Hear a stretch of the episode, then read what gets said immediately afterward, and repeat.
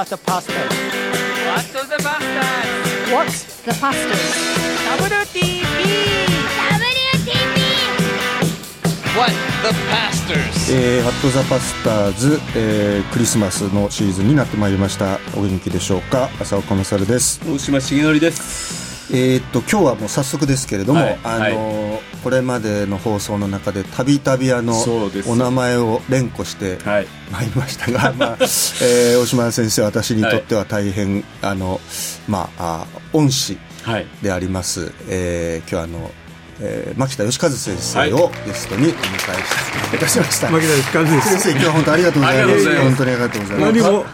何も知らないのに連れてこられて、取られの身みたいなもので何を話したらいいか分かりませんけど。いや本当いやーもうただならぬ緊張感ですよ。いえこちら私たちは。私たちの方が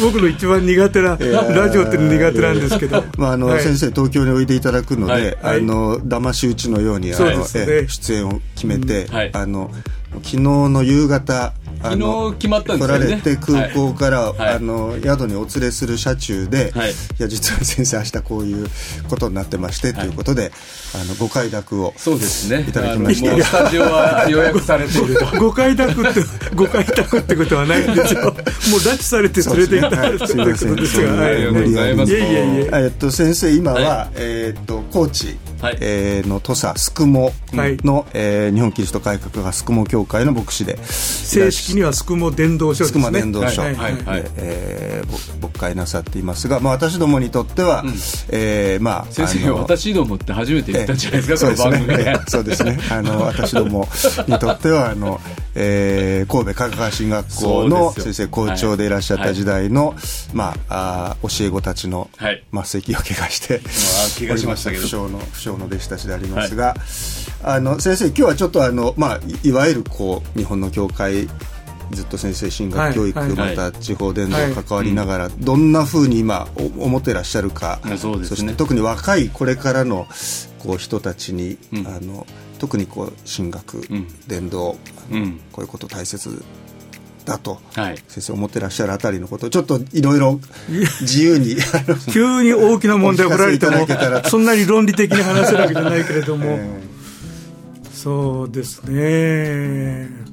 まあとにかく、まあ、私は今ねあの高知の隅っこの、まあ、辺境の地のようなところの、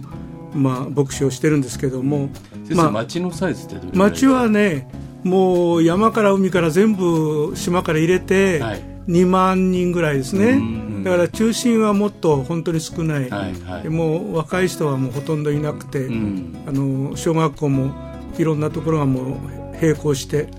えそしてあのお中心の学校に集まってるってなことで、まあ年老いた方がほとんど私も行かせていただきましたけど、ええ。結構錆びれていくそうですね、もう本当に、ええ。まあ、私はその寂れた感じが好きですよね、あの稲昭和の街がそのまま残ってるという感じで、はい。あの錆びてはいるんですけど、うん。私個人はうんすごくね、心がほっとすると。うん。ただし、まあ、あの教会の現実ということから言うと、はい。まあ、その改革派とかそういう教派を別にしてねはいもうどの教会ももう本当に困難極まりないというか、うん。あのもうお数名の教会とか、うん。場合によっては僕さん一人で説教しているっていう場合もん。起こってますから、はい。はい。まあ、地方の教会の現実としては、うん。あそうですね。うん。でまあ地方から見てると、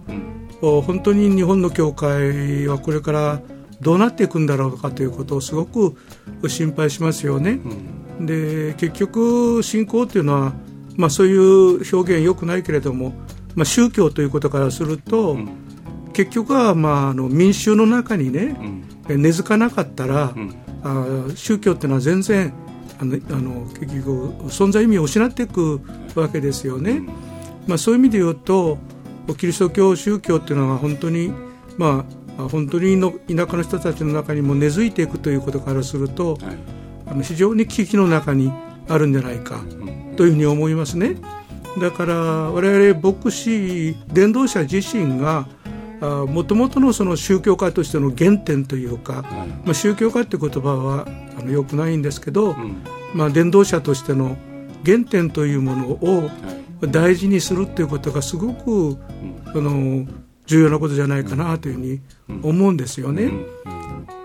まあ、それがそれからまあ各進学校も本当にそういうところにきちんと目を当ててねあの進学校があまりえー、すぐにあのドクター出すとかね、うん、マスター出すとかね、うん、そういうことであの橋なんていうかあのことに心を寄せてしまうんじゃなしに、うん、もう少しあの本当に新教会のあるいは伝道の現場でね、あの進学をし考え伝道し教会する形成をするね、そういう進学進学教育自身も志さないと、あの日本の教会をの現状を突破することができないんじゃないかなというふうに私個人は思ってるんですよね。まあ、僕らあの学んだ時期先生があの校長でいらっしゃった20年先生なさったうち、はい、ちょうど僕らそのあの折り返し地点っていうか、はい、ちょうど中頃ぐらいだったと思うんですけど、やっぱりこう先生から学んだことの大きな一つのことはとにかくその伝道者であるっていうアイデンティティっていうか、はいうん、そのやっぱりそこはすごく学びの中でもこう教えられてきたところでやっぱりその後実際教会使わされてやってきて自分は何者かなと考えた時に、うん、まあいろんな言い方できると思うんですけど、うん、やっぱり根っこのところにやっぱり伝道者であるっていうことがすごく大事なことだなっていうのを教えていただいたっていうか。先生が生き生きね授業でお話しされるのがそのね名古屋時代だったりね、うん、あの進学校の校長としても、まあ、私たちは本当に恩師で教わってきたんですけど、うん、先生がその名古屋時代とか東仙台時代の教会の話される時になんかね先生の顔がちょっとあの破顔っていうか。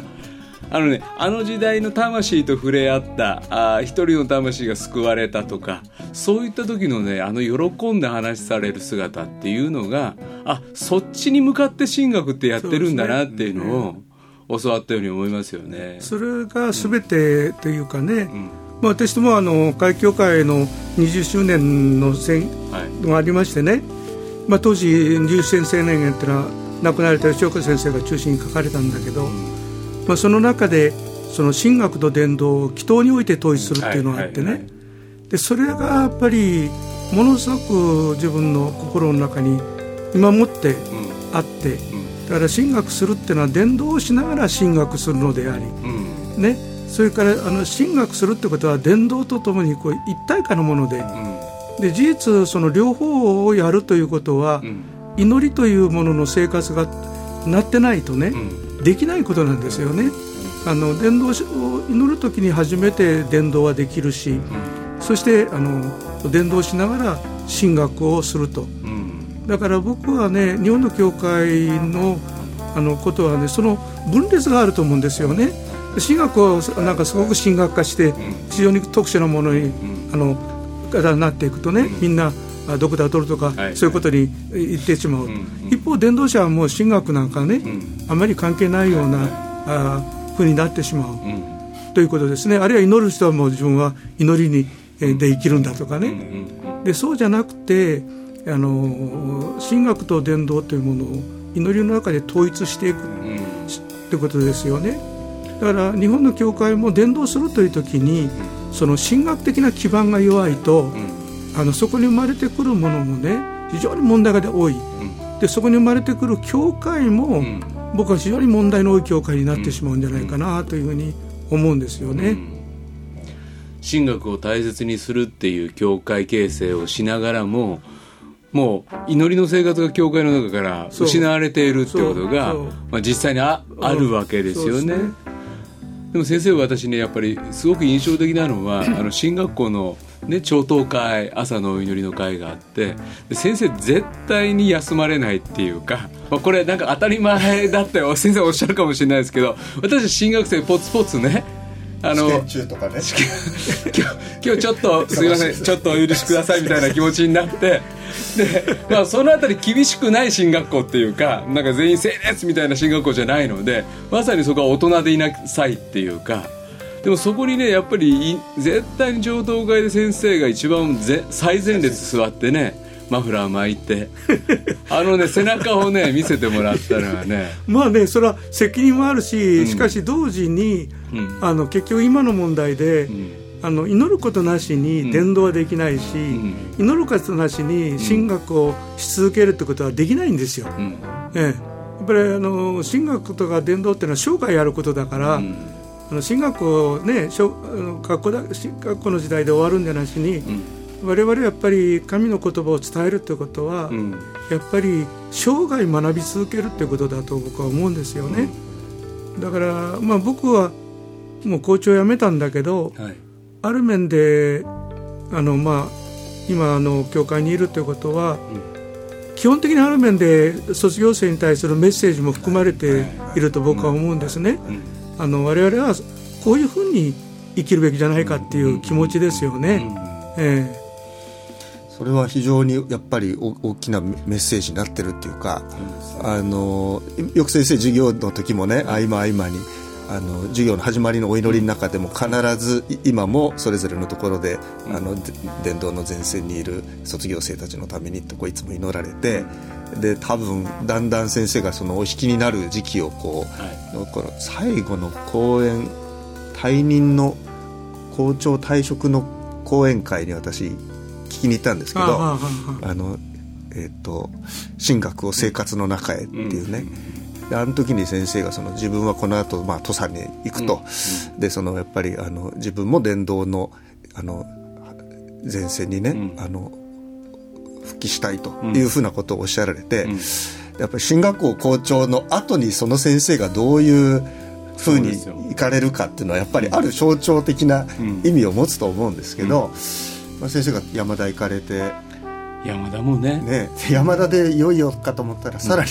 さらに。まあ、あのもうそれは初めからね、校長やる時からあの最後の10年は地方伝道するっていうふうに自分の心に決めてたから、まあ、その通りしたということなんですよね。でただ直接的にねあの大きな影響があったのはね、ちょうど校長辞める頃あの自治自治医大のね、先生の話があの新聞かなんかに出ててね、その自治医大の教授がね、先生あのまあ治療なんていうか地域医療のねことも教えてきてるわけ、ですあの生徒にね、学生にね先生はあの地域医療しないんですかって言われたって、でね自分がその学生たちにそれを教えてきてね、自分がそれをしないっていうのはね、やっぱり動機に反するということでね、その自分はそのお無依存のどこができるからかといってあそこを選んだっていう話を聞いてね、すごく僕は考えさせられて、えー結局自分もね、はい。学生さんたちに召されたとこへどこへでも行きなさいと言ってきてね、あのーそれは結局は教えてきた結局自分が問われるんだと僕は思うんですよね。で実際教え子たちはこんなのところで、えーやってるわけで、だからやっぱりその中に自分も一緒に身を置くということはね、あの進学教育をしてきたものの、僕はやっぱりあの務めじゃないかなということも思ったんですね。でまあそこで一緒にやってれば励まされるんじゃないかなっていう気もあったんですよね。だから励ましたいという気持ちもあって困難の中にあるあの卒業生たちを励ましたいということと同時にその中でもとにかく神様の言葉を真剣に語りね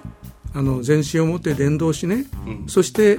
あの祈りつつ神学をどんなに貧しくたって最後まで勉強し続けるというか、あのそういうことをあのなんていうかな示したかったっていう気持ちがあるでしょうね。まあちょっとなんか変な言い方ですけど進学校の校長を務められたらねもう次は大きな教会まあ財政的にも豊かな教会そこからのリクエストや、ね、先生来てくださいっていうのは、まあ、当然あるわけじゃないですか。その中で先生が進学校を辞めて山田に行かれたっていうのはで私山田教会行ってね、あのまだ建築前の、あ先生ここかと。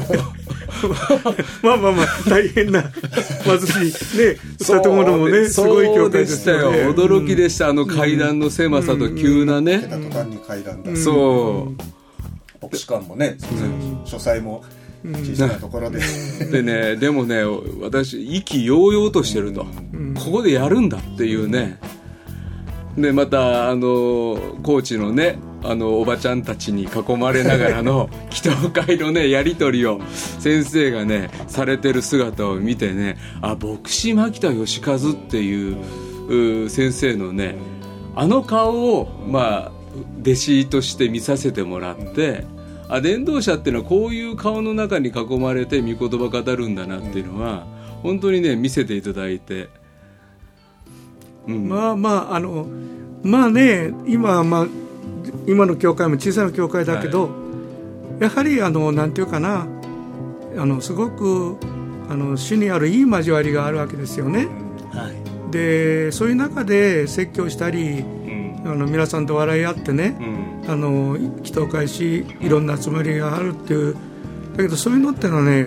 牧師の喜びの僕は極地だと思うんですよ。ものすごい深い喜びがあるんですよね。だからまああのねえー、いつもあの進学校行って袴田先生、まあ、名前言っていいかなと思うけど袴田先生が先生はいつも幸せですねって言うからねそうだ僕はね本当に幸せなんだって、それはかけ値なしにね、あの伝道者っていうのは最後やっぱり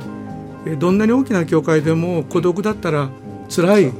ね、あるいは争いだけだったら辛いじゃないですか、ね、あるいは自分がどんなに説教してもみんながそれを聞いてくれなきゃ辛いよね、だけど小さな教会でも、みんながあの一生懸命聞いてくれてね、良い交わりがあって、非常に深い信仰の交わりがあるっていうのは、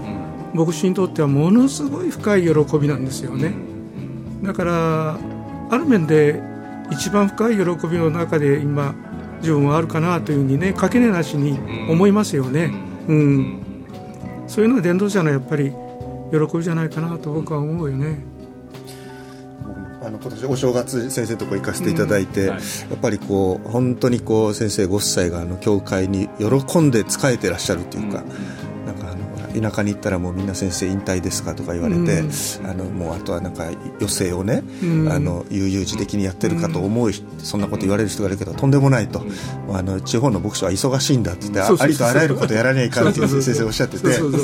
だけどなんていうかそれがこうでも先生がそれをおっしゃってる姿が非常にこうそれを喜びが溢れてくるというか、そうね、まあ、あと先生温泉にも使って、そうそう温泉も あのまあ確実な月週1回ね2時間半ぐらいかな、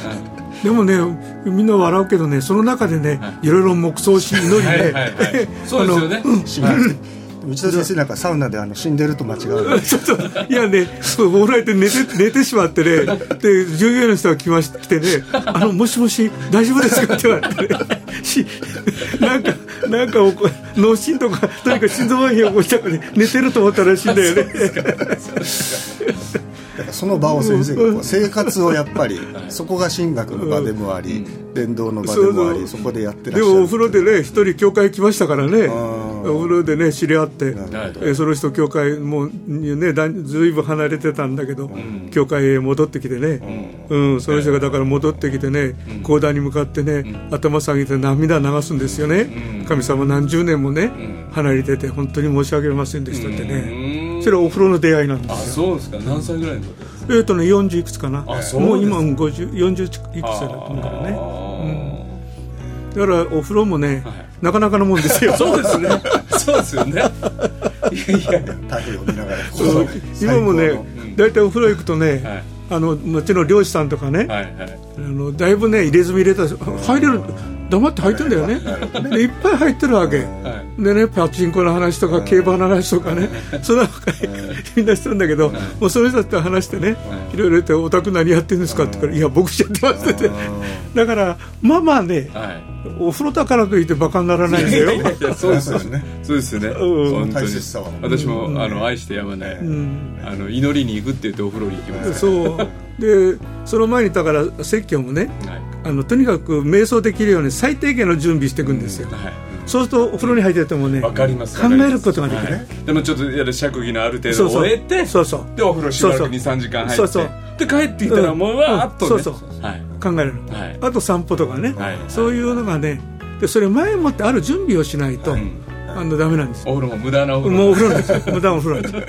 うん、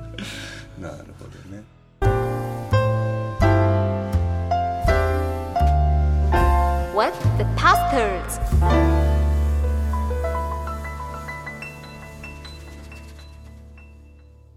先生その毎週の礼拝説教、まあ、教会の伝道なさりながら、そして今の、まあ、あの今までの先生なさってきた、僕ら教えていただいた教義学のね、はい。執筆ずっとうん続けてらっしゃって、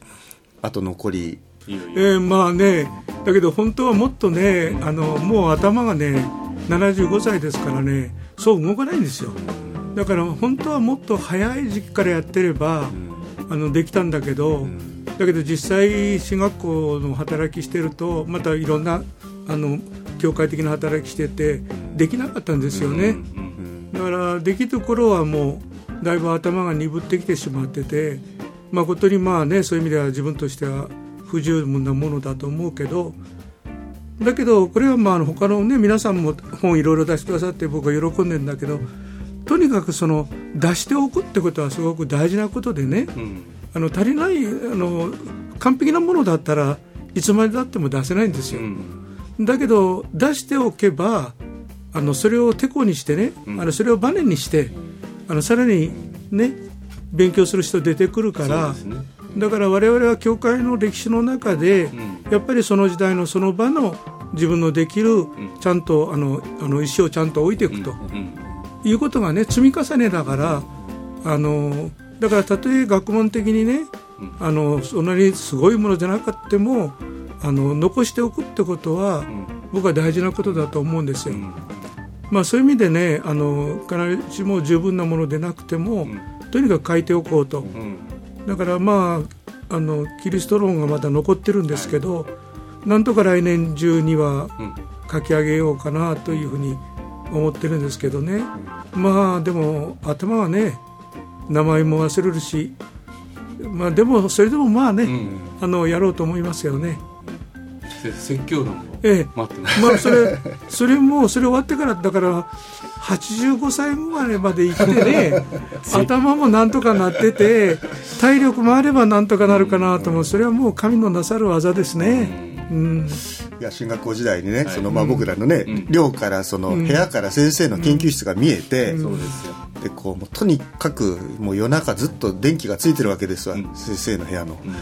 先生がまだ起きてるうちはこっちもなんか先に寝るわけにいかんとか何やってるかわからんよ、まあ私たちも電気つけて何やってるかそうそうそうまあでもなんていうかあだからやっぱりでもそれをある今も先生がある意味続けてらっしゃるっていうかね。教育学書いて、で次々とねこうで、まあ、僕も出て先生があの新しい巻が出ると、あのであまあ、いつも後書きをまず最初に読むんですけど、あの各巻の後書きがすごくそのなんていうか先生のそのいわゆる本当に大事にしてこられた、その神学に対する姿勢というか、あこういう思いで先生僕らに教えてくださってきたんだなっていうのがすごくこう響くというかね。僕はやっぱり一番印象深かったのは最初の授業からとにかく先生が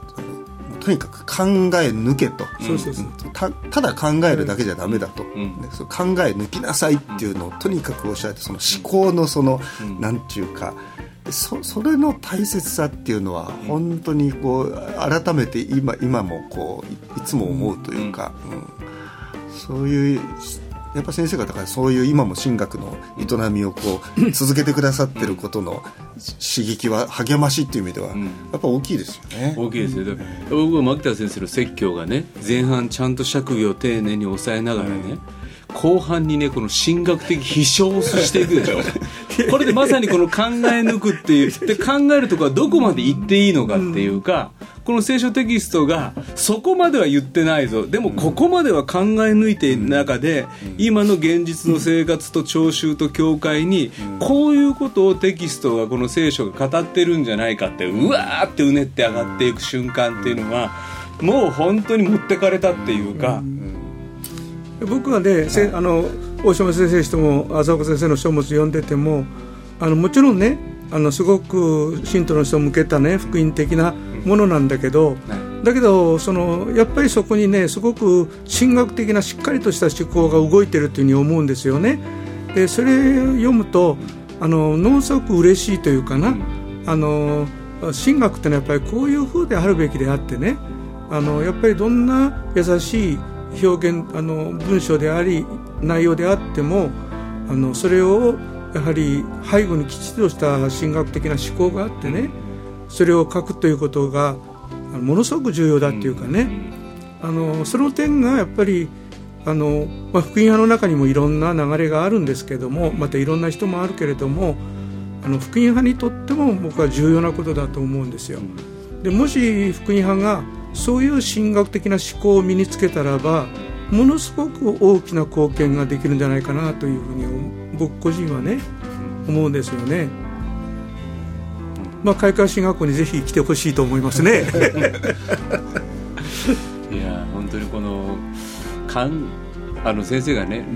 あのあんた役に立つ仕事しなさいと。で歴史にね役に立つ仕事をしろと。歴史を意識しろっていうこともねよくお叱りを受けたというか、うん、あの、まあ、先生さっきおっしゃったように次の時代にね次の時代に役に立ついたらなかったとしても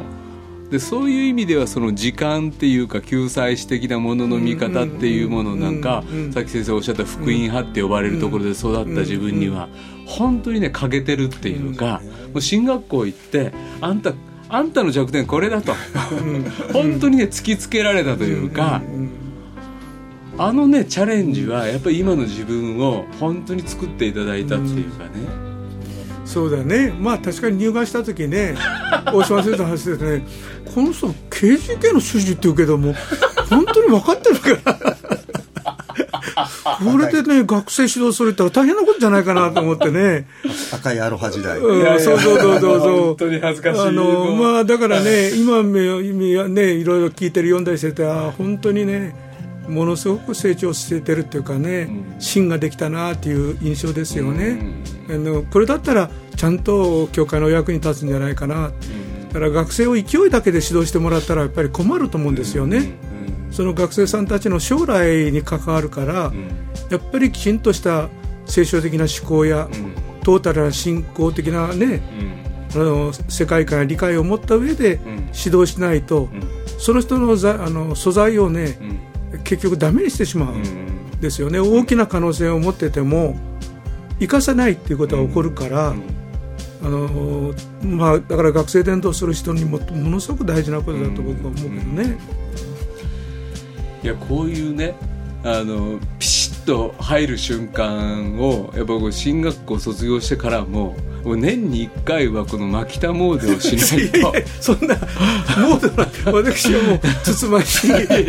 つつましい電動車にすぎませんからねでも金沢私、はい、進学校卒業した後北陸地区行って、うん、でもやっぱり年に1回ね家族でやっぱり進学校行って先生のとこ行っていいですかって言ってで校長宅のあの丸いテーブルに座らせてもらって。あんた勉強してんのかと。そうそう。それいつも質問だよね。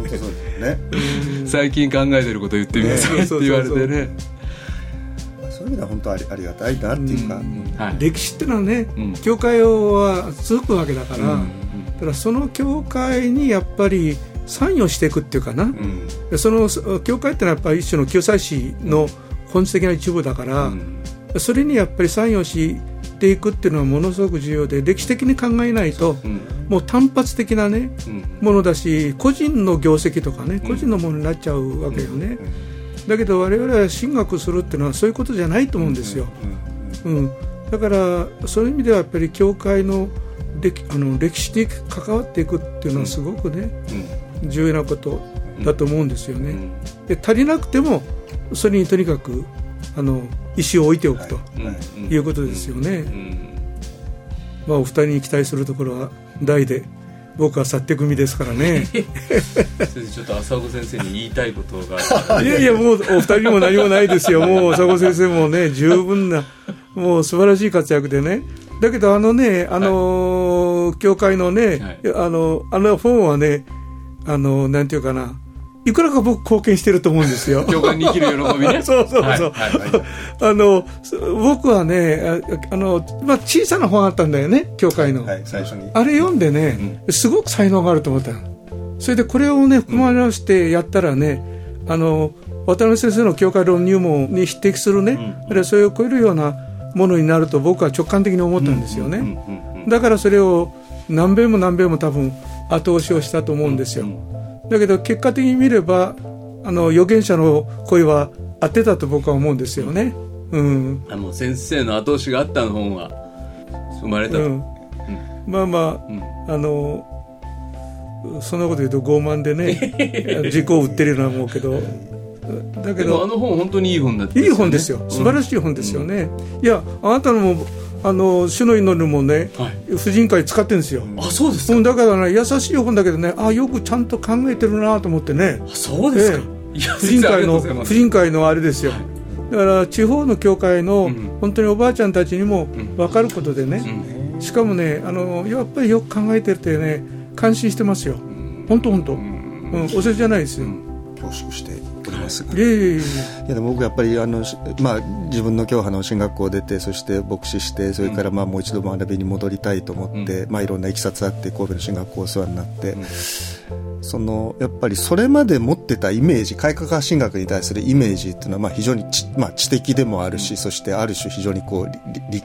理にかなってるというか合理的で体系的であるこう隙のない体系っていうどちらかというとそういう印象が強くてそれは確かにそうなんだけどやっぱりこう、まあ、僕にとっては先生の人格との出会いは、まあ、吉村先生も同じだと思いますけど非常に大きくそれと同時にそしてその先生がおっしゃるその歴史の意識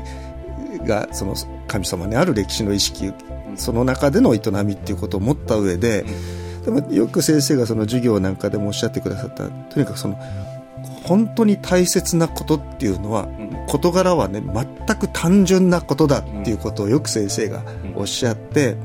やっぱりそのあの難しいことを難しく言うのが何かこう、そういうのにちょっと憧れる時期があるじゃないですか。です。高尚なこと言ってるようなポーズを取りたいというか、だけど先生がいや本当に大事なことは本当に単純なことなんだっていう。でそういうそこにこう福音をこうちゃんと把握して、でそれこそそういうあの教会に生きてらっしゃるいろんな、ね、年配の方もいいいろんな方がいらっしゃる。でもそして死にゆく人もいる人にそれがやっぱりちゃんと届くっていうそそこで働かない神学だったら意味がないんだなっていうのはすごく教えられたんですよね。まああのね神学的にはね僕はすごく教えられたのはそのそういう神学の姿勢ということではね、ボン大学にいる頃のバルター・クレックっていう教授がいてね、その教授がまあみんなのうゼミやって、学生たちがいろいろ発表するわけ、で必ず問うことはね、君はね自分の言いたいことをね、あの命題にしてね、3つぐらいの命題で言いなさいって、でそして最後にね最後に何が言いたいのか言いなさいって、必ず聞くわけ、というか彼はねどんな複雑な論文も本もね、根底的にはね必ずある一つの重要なことをめぐって考えてるんだって、でそれを解かない限りはあのどんな他のいろんなことやってもね、それ読み取ることにならないんだと、いうことをね何遍も何遍も言ったんですよ、でそれを僕はね本当だと思うんですよ、あのまた逆に言うとそういうものを持たない神学というのは結局は偽物だと僕は思うんですよね、で神学の世界で言うと、で今度その僕らのねあの伝道の営みということも、まあ、説教でもいろいろもちろんね、釈位もしあのいろんなことも教育もするんだけど、やっぱり最後はやっぱり基本的には本当にまあ年老いた方々あるいはまあ中学生や小学生ですよね、その人たちに結局最後分かる言葉で説明できるかどうか、それがね僕はどんなに大神学者にとっても大事なことだと思うんだよね、うん、非常に単純な言葉で最後あの語ることができるかつまり命題化することができるかということですよね。だから、まあ、今自分もち教会で小さな教会で説教してるんだけどやっぱりすごく問われるんですよね、で家内があの四国に行った時にねお父さんいつお父さんいつまでね、あのねあの進学校の教授みたいな話してるんだっていうわけ。自分ではそんなつもりないよ。だけどねお父さんねいい加減にしなさいってねいつまでね進学校の校長先生みたいな仕事し話してるんだって、うん。そう言われてね、ものすごく考えてね、やっぱり意識しない間にそうなってしまうわけ、でやっぱりそうじゃなくて、あのその自分の預かった回収に,、にあのまあ、説教とは何ぞやという原理はあるけど、でも最後はその人たちの魂に向かって語るわけだから、そこに届かなかったら、い。かなる説教の、ね、理論もね、意味を失うわけだよね。だから今僕の説教は非常にまあねだいぶ年取ってボケてきちゃってるんだけどあのすごく単純な説教をしてると僕は思うんですよね、自分で見ますでこの年になって思うのはあのいろんな説教も重要だけど最後はね、神の言葉の力に対する信頼というか、その聖書の言葉そのものの持っている力というものに、もっと信頼した方がいいんじゃないかなっていうのがね、僕の気持ちやね今、うん、もっと神の言葉そのものの持ってる力っていうかね、変に借金しちゃうとね、かえってその力が失われちゃうっていう部分もあると思うんですよね。だからトゥールナイゼが言うように神の言葉を掲げようって、まあ彼の葬式説教はほとんど一つの言葉をあの繰り返すわけですよね。で確かにそうするとその言葉がずっと力を持ってね、心の中に残り続けるっていう面があると僕は思うんですよ。まあそういうふうに最近は特に思いますね。もっと単純なことをきちんと語れるというかな。うん。それによってその先生が今いらっしゃる教会でその何,、何十年ぶりかの 高校生が救われていったっていうふうな、ね、そうですね、うん、まあそれは僕の力でも何でもない、うん。うん、あのホームページ見てきたんだけどね、うん、まあ、先生だからね宿も行かれてね、うん、すぐ最初にね、あのホームページ作るんだっつって、おっしゃったじゃないですか、でホームページ作ったり週報作ったりとか、僕力ないんだけどね、ホームページする力ないんですよ。だけど、教会の方でね、あのそういったものある人がいて、本当に献身的にやってくれてだけどそれは非常に大きな威力を発揮しますね、ものすごく感謝してますよ、でそのホームページ見て高校生そう、もう引っこもりの、ね、高校生だったけど、全然話さなかったんだけどその人が、あのね、洗礼受けたんですよね、でまあ、それ本当に何十年ぶり、文字通り何十年ぶりですよね、どれぐらいになるかな。こうもう本当にそれはあれでしょう。戦後間もない頃のね、キリスト教ブームの頃に若い人がというような程度で、うん。それ以降もうそんな若い人が洗礼を受けたなんて全然ないわけで、教会にとってはまあ革命的なことが起こったわけだよね、だけどその彼が昨日も話したけどねもうすぐ出版するんですよ。え？ネットで小説書いてたネットで小説書いてた そんな才能そうですか、うん、それがね上位にランクされて、出版社の人と契約してね、はい、そしてあのこの3月4月にね、はい、それが漫画化されて、出版される、すごいドラマ。すごいドラマ。ででそのもう彼はねそれで、はい、もう何も話さなかったけどこの間帰ってきてね胸張ってね、はい、実はこういうことでね、もうあの今度出版することになったらもう教会員はもう大喜びで もう大拍手ですよ、うん。だからそのうち本が出たら僕宣伝しようと思ってるんですけどね、まあ信じられないよね。本当ですね。お母さんが本当に喜んでね、うん、部屋から出てこなくてね、うん、そうそう。心配して心配して、うん、そのうちお母さんにね、お母さん手伝おうかって言ったって言うんだよね、それでそのね料理やのあれをね、手伝ってくれててお母さんはもう感激してね、そんなことはもう考えられな考えられなかったってわけね、だからこれね洗礼をねの力っていうか、あの本当に見えるね神様のこの恵みのね神様がこの洗礼っていうものがもたらされる、まあ、その前後含めてイエスを主と告白することで本当人生変わるんだと。そうそうそう、うん、いや僕もね、うん、あの全く自信なかったよねその人を導く自信なかったけど、うん、まあやっぱり神様のなさることとそういうことでね、まあ、そういう意味で言うと、まあ、今の教会は、あの自分の教会ね、人間的に見たら何の可能性もないんですよ。本当にもう高齢化して、先の見通しは立たない、だから伝道戦略だってそんなにね、あのどうしようも立てられるような状況じゃないけどもだけど今はまあ思うことはね、やっぱり今の話でね、ん。神様の言葉の力をん。信ずる方がいいんじゃないかっていうことなんですよ。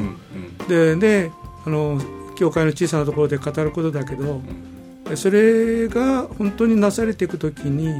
神の力言葉の自身がね、技をしていくというそういう信頼と期待感っていうかな、うん。でそういうところに立つ以外に地方のねうん。小さな伝道はうん。やっていけないですよ、うん。人間的に考えたら何も、何の可能性もない、先生ね、まあ、少しずつ進学を卒業して、まあ、ある程度の年数は経つと、まあ、次の若い人を育てるみたいええな機会も増えてきて、えで改めてね、まあ、浅子先生も私もそうなんですけど、もっと神様の言葉信じなさいってね、うん。言ってるんですよね。うんうんで改めてあこの言葉はあ牧田先生から来てたんだなっていうのをね そんなやっぱりね神の言葉をね信じてない説教って思うこと、うん。あるいは神様のことは信頼してないからそう落ち込んじゃってんじゃないのって思うことを、まあ見てて思ったりあるいはまあ自分の中にも自分の中にもあるんでももっと神様の言葉をシンプルに、そうシンプルに。そう。うん。だからね福音派の場合に僕は大事なものがあると思うんですよ、うんうん。そういう意味で、うん。だからそのそれををあのなんていうかなしっかりとして骨格づけるというかな、うんまあ、あのその持ってる福音的な生命をうん。神学的にね、ん。骨格づけれたらね、ものすごく僕は力をん。発揮するというふうに思うんですよね。先生がその高知で行かれた時に話そのそういう若者たちの話とか教会の現状を話しなさった時に、やっぱりもうとにかくこの教会確実にこの先何十年経ったらね消滅していくんだと。そうそうそうだけどその千時先生が、そのでも自分はね毎週目の前にいるその10名足らずの方々に向かって一生懸命語りながらでもこの人たちだけに向かって語ってるつもりはないと。そうそうそう。自分はね世界に向かって語ってる。こういうまたね そう。いうことを言うんですよ。ねだけど神の言葉ってのはそういうものでしょいや本当そうだと思うんですよ、うん。でね、救済主の歴史から考えてみれば、どんなに小さなところでも神の言葉はねやっぱり世界に向かって世界を変革する力があると、を僕は信ずべきだと思うんですよね。だから先生すくもからね世界に向かって、でおで私はね、もうまた坂本龍馬をここから出すんだと。いやまああのねおっしゃってじゃないですかね。うん若い人たち、だからまあ今の小説家の人もあるけども、僕はね可能性はいつもあると思うんですよ。うん。ええでそういう意味ではその牧師たちもね、うん。あのまあ私たち今土佐であの進学塾を持ってるんだけど、でやっぱりそれはね地方でやってる牧師さんたちがその現場を知りながらね、うん。そしてその中で進学するっていうことを学ぶっていうことがうん。ものすごく重要で、で彼らはやがてね、まあ、あのいろんなところに散っていくってことも起こると思う。だけどそれがね、あのその後の進学的な実りをもたらすし、教会の形成上の実りももたらすし、日本の進学会に影響を与えることだってあるわけですよ。うん、僕はやっぱりあの今ね若い人見ててこの人たちが用いられたらそういう仕事も十分するというね、そういうなんていうかな期待感の中であの育てなければいけないという気持ちがすごくありますよね。あのいいですねあの進学塾の光景が、いいですよ、うん。あのおばさんたちおばあさんたちもね、来て信徒の人たちもね。で結構いろいろな質問するんですよ、うん。結構鋭い確質問。信をついた。そうそうそうそうそう。でそれはね、教師たちも一緒にいるでしょ、うん。それがすごくいいと僕は思うんですよね。ですね。でこの確信ついた問いにね、ん。これ牧田先生どどう返事するんだと。で自分はその言葉を持ってるかってことも考えさせられるしね。何より実践的ですよね。うん。いい進学校出てからが大事なんだね、ん。やっぱりね進学校出てからね、数年はね本当に勉強しないとねはい。勉強する癖がでできないわけ、そうするともうルーティンワークでね、うん。仕事をこなすようになってね、もう私学横に置いといてやることになっちゃうんですよ、そうするともうねあの教会は困るんじゃないかな、あの自分の中に新しいあの思考も生まれないし、説教に対する新しい洞察も生まれないし、エネルギーが出てこないんですよ、うん。今日のこれはね、はい。本当あの若いあの新学生の方とかかちょっと行き詰まり感じてる先生たち聞いて本当に励まされるというかやっぱり自分がやってることの意味をこう、うん。もう一度ね、ん。受け取り直すっていうか、そういうことかなと思いましたね。そうねその困難の中にある牧師たちね若い先生たち。まあ僕見てて今そこに例えば若い牧師来たらね、挫折しちゃうんじゃないかと思うんですよ。うん。本当に、何の実りも見えない、うん。ね苦しいんじゃないかな思う思うんですよね。でもそういう牧師はいっぱいいるんじゃないかなと思うんですよ、そのうん。地方にね東北にしても、ところでね。だけど僕はね、あのそこでうん。ちゃんと神の言葉を語りね、ん。神の言葉を学びなさいって、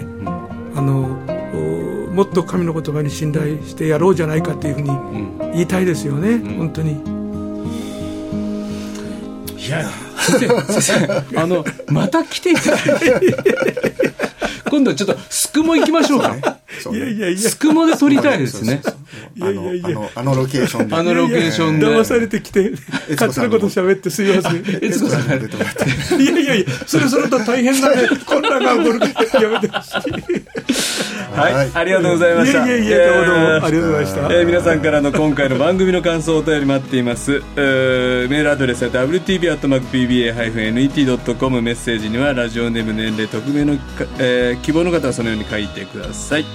それから、えっと、11月7日にゲストで来てくださったあの中村幸さんの「隣に座って」を1名の方にプレゼント、えー幸さんのサイン入りではい。あるということ、それから大島先生の新著が出まして、はい。クリスマスの約束も、えー2名の方にプレゼントします、えー12月11日までにメールで応募してください。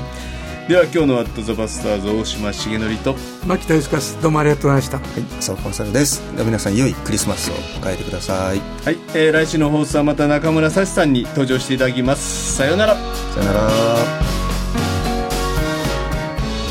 この番組はラジオ世の光テレビ「ライフライン」でおなじみの DBA 太平洋放送協会の提供でお送りしました。